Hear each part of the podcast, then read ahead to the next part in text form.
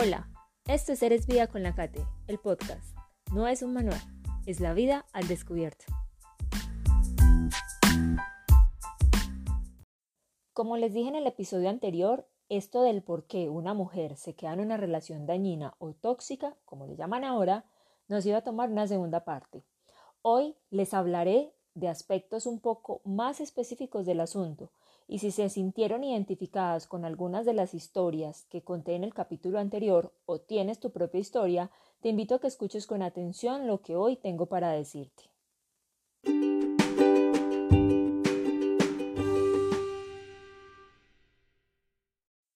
Este episodio y todos los de Seres Vida son hechos por una mujer real que no teme a contar su historia para apoyar el proceso de otras mujeres y también hombres, ¿por qué no? Hoy las invito a que escuchen con compasión por sí mismas y por las demás, porque créanme, abandonar una relación que además es dañina no es nada fácil, mucho menos si no hay un proceso que lo anticipe.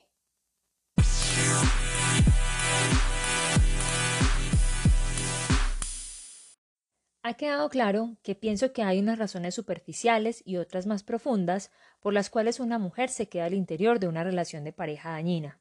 Y como dije en la primera parte, una de las razones más evidentes es el asunto económico. Cuando una mujer se siente incapaz de sostenerse a ella misma o a sus hijos, cuando ha perdido las habilidades para generar o ganar dinero, cuando siente que necesita un proveedor o simplemente cuando se ha quedado en su zona de confort de ama de casa. Es claro que la relación mujeres-dinero ha sido compleja a lo largo de la historia, porque lamentablemente es al hombre al que se le asocia el rol de proveedor, y quizás estas mujeres se consideran incapaces de generar o producir dinero, y esto las hace sentir inseguras, temerosas y vulnerables ante la decisión de alejarse e iniciar de nuevo. Otra de las razones superficiales son los hijos, y no digo que estos no sean una parte importante de los hogares o de las relaciones de pareja. Sin embargo, es una constante escuchar a muchas mujeres diciendo que no se separan de su pareja o esposo porque no le quieren hacer daño a sus hijos, porque ellos aman a su papá o porque merecen un buen hogar. Y un montón de excusas similares que lo único que hacen es dañarlas a ellas y a sus hijos, sin pensar que a veces para esos hijos es mejor tener un par de padres separados pero felices que juntos y a punto de matarse. Con esta de los hijos suele venir otra de las causas superficiales más comunes, y es la de la familia. Esa necesidad de sostener la fachada de una familia perfecta hace que muchas mujeres se queden con su esposo o pareja, que quizás no es proveedor, que es maltratador o que es infiel, y ellas se quedan allí para aparentar ante la sociedad el estatus de familia que las valida como mujeres. De esto último les hablaré más adelante porque tiene un aspecto más profundo. Esta última razón, la de la familia, es la que me parece más insulsa, ser la mujer que tiene familia o, un hogar, para mí, no es lo que nos identifica, valida y dignifica. Siento que es uno de los paradigmas más arraigados en nuestra identidad femenina y es hora de romperlo. Yo, por ejemplo, vivo sola, con mis gatos, y me resulta insultante cuando me preguntan si no me aburro o si no me gustaría tener marido, como si no tener acompañante masculino me hiciera ver incompleta ante la sociedad. Además, hablando de las que están ya en una relación dañina, debo decir que ahora soy de las que piensa que es mejor salir por la puerta grande diciendo no soy feliz, quiero serlo y por eso me voy, a quedarme allí sufriendo. Y quiero decirles que esto no pasa solo en las parejas adultas, también pasan los noviazgos de niñas y jóvenes que se quedan con un novio solo para aparentarle al resto de sus pares y congéneres que ellas pueden, que pueden tener ese hombre guapo o adinerado o uno con cualquiera de esas características que socialmente están bien vistas, entre comillas, y se quedan ahí solo para decirle al mundo que ellas lo tienen. Y aquí nos empezamos a sumergir en razones un poco más profundas, un poco más del inconsciente. Pues parece que tener un hombre al lado hace que haya o se mm, fortalezca esta rivalidad entre mujeres. Es como si ello significara tener un trofeo, como si ello fuera lo que nos da un estatus frente a la sociedad. Yo ahora me doy cuenta de que esto hacía que me quedara en aquella relación que ya les conté que fue supremamente tóxica. Era como si en mi inconsciente algo me dijera Demuéstrale a las demás que eres la oficial, que él no te va a dejar, que estás por encima de ellas, em, que siempre vuelve a ti, y cosas así por el estilo. Y solo hasta que me di cuenta que mi ego inconsciente me estaba haciendo perder años maravillosos de mi vida por razones que no tenían nada que ver con mi valor, pude salir de allí. Con esto que les cuento, estoy recordando una imagen que vi hace un tiempo que representa a dos mujeres que se encuentran y una le pregunta a la otra, ¿te divorciaste? ¿Estás bien? ¿Estás ojerosa? Y la, otra, eh, la otra amiga le responde, sí, me separé. ¿Y tú? ¿Sigues mal casada? Algo así se dicen entre ellas. Esto me hace pensar en cómo ponemos en juego nuestra libertad por un trofeo llamado hombre. Y vamos más profundo. Si yo necesito de un hombre para validarme o sentirme validada como mujer, esto solo habla de mi baja autoestima, de mi poco amor propio. Si yo necesito que otro me valide es porque yo misma no me doy el valor que me merezco y estoy poniendo afuera mi felicidad, mi amor. Y nos quedamos en una relación de pareja dañina esperando que sea el otro quien cambie, cuando somos nosotras mismas quienes debemos cambiar, de vida y de pareja. Algunas de mis excompañeras de colegio en algún momento cuestionaron mi soltería pues yo soy la única eh, a esta edad que no se ha casado y que no tiene hijos. Así que ante sus cuestiones y presiones, además, les di mi argumento, que estoy segura de que en algunas de ellas fue como levantar una costra de una herida.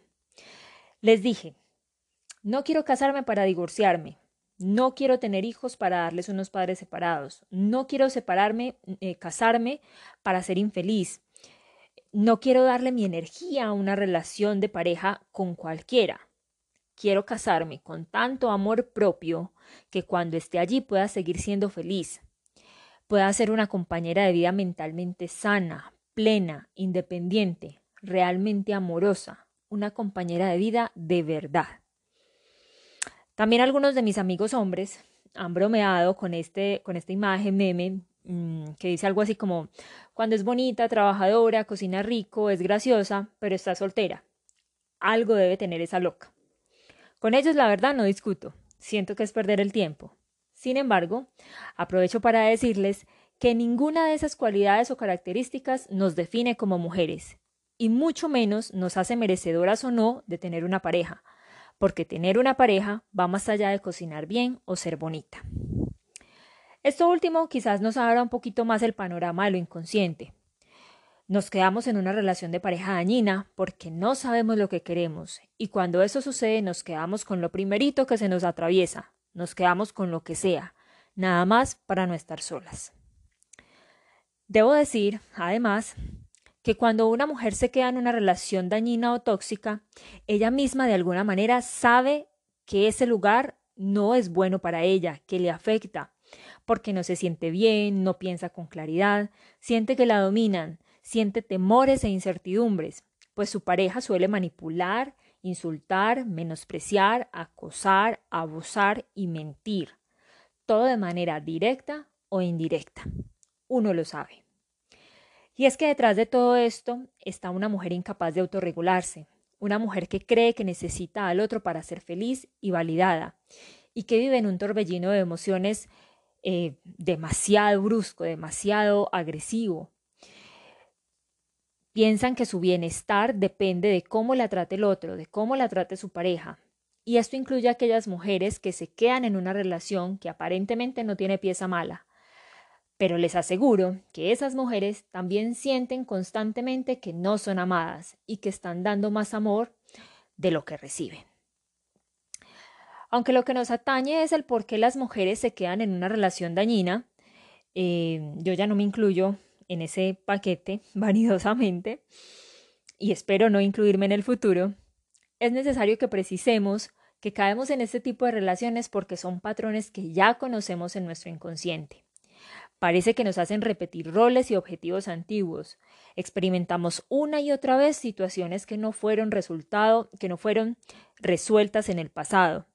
Eh, como quien dice, repetimos el año. Las causas son variadas y únicas para cada mujer. Quizás repitamos aquello que ya hemos vivido en la infancia.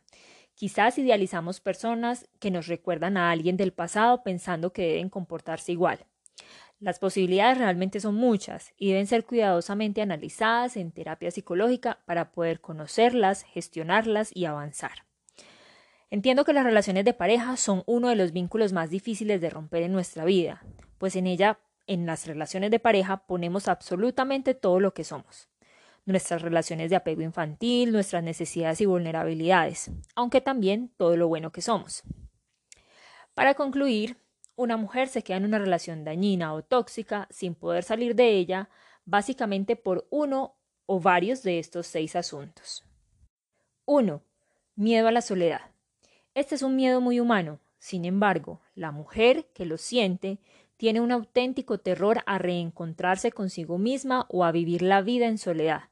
Por eso soporta a su pareja aunque le haga daño, pues es mejor eso a nada. 2. Miedo al abandono.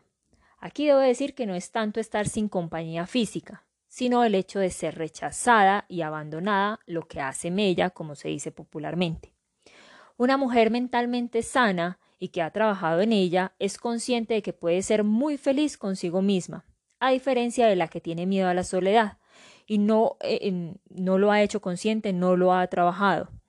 Mm, pues reconocer el rechazo a nivel individual y social le resulta abrumador y angustiante. Ellas suelen imaginarse la escena de abandono de su pareja, lo que les resulta realmente insoportable. 3. Necesidades narcisistas.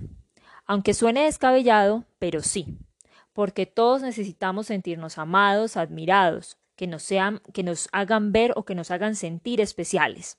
Sin embargo, cuando una mujer lleva estas necesidades al extremo, se quedará en esta relación extasiada por esa sensación de ser tan especial para alguien, y sin darse cuenta de que ella está en una relación dañina, permite ciertas conductas del otro.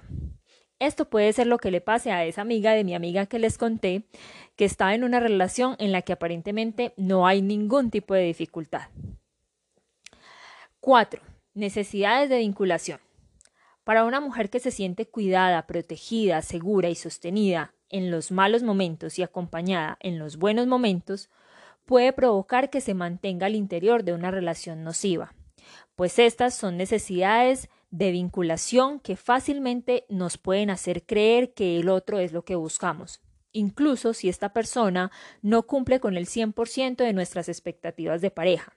Y con esto que digo no quiero decir eh, que existan parejas perfectas, pero sí quiero decir que uno debe tener un parámetro de elección sano, por llamarlo de alguna manera. 5. Lo que nos dicta la norma social.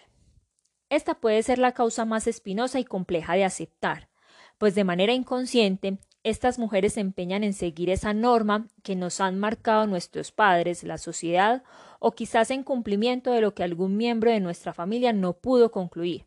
Es decir, si todas las mujeres de mi familia se divorciaron, yo voy a batallar para que mi matrimonio no fracase, a costa de lo que sea, incluso de mi propia tranquilidad y felicidad.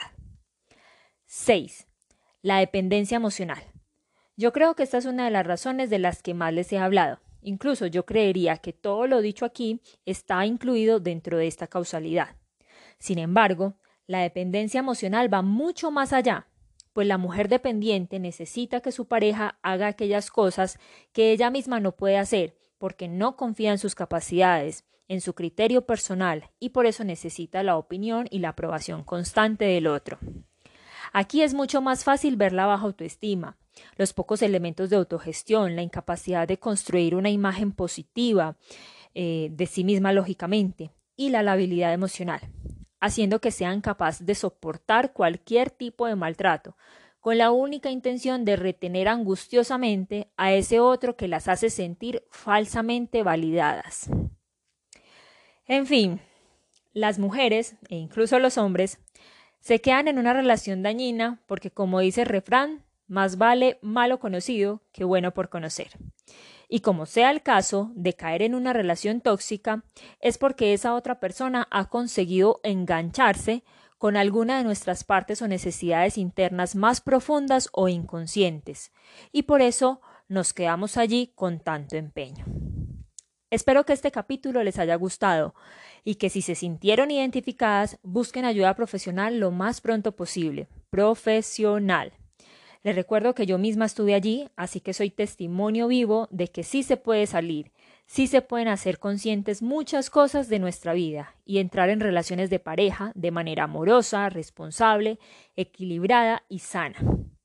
Espero que les haya gustado, espero que se hayan sentido cómodos y cómodas escuchando este podcast. Espero que mm, si están pasando por un momento eh, en una relación dañina o tóxica, como le llaman ahora, tengan el valor suficiente, deseo que tengan toda esa fuerza interna para que lo reconozcan sin ninguna trampa del ego y puedan decidirse a buscar ayuda de alguien o por lo menos a reconocerlo para sí mismas o para sí mismos. Eh, un abrazo, hasta la próxima con otro capítulo de Seres Vida con la Cate y recuerden, aunque hable para mujeres, esto es para todos.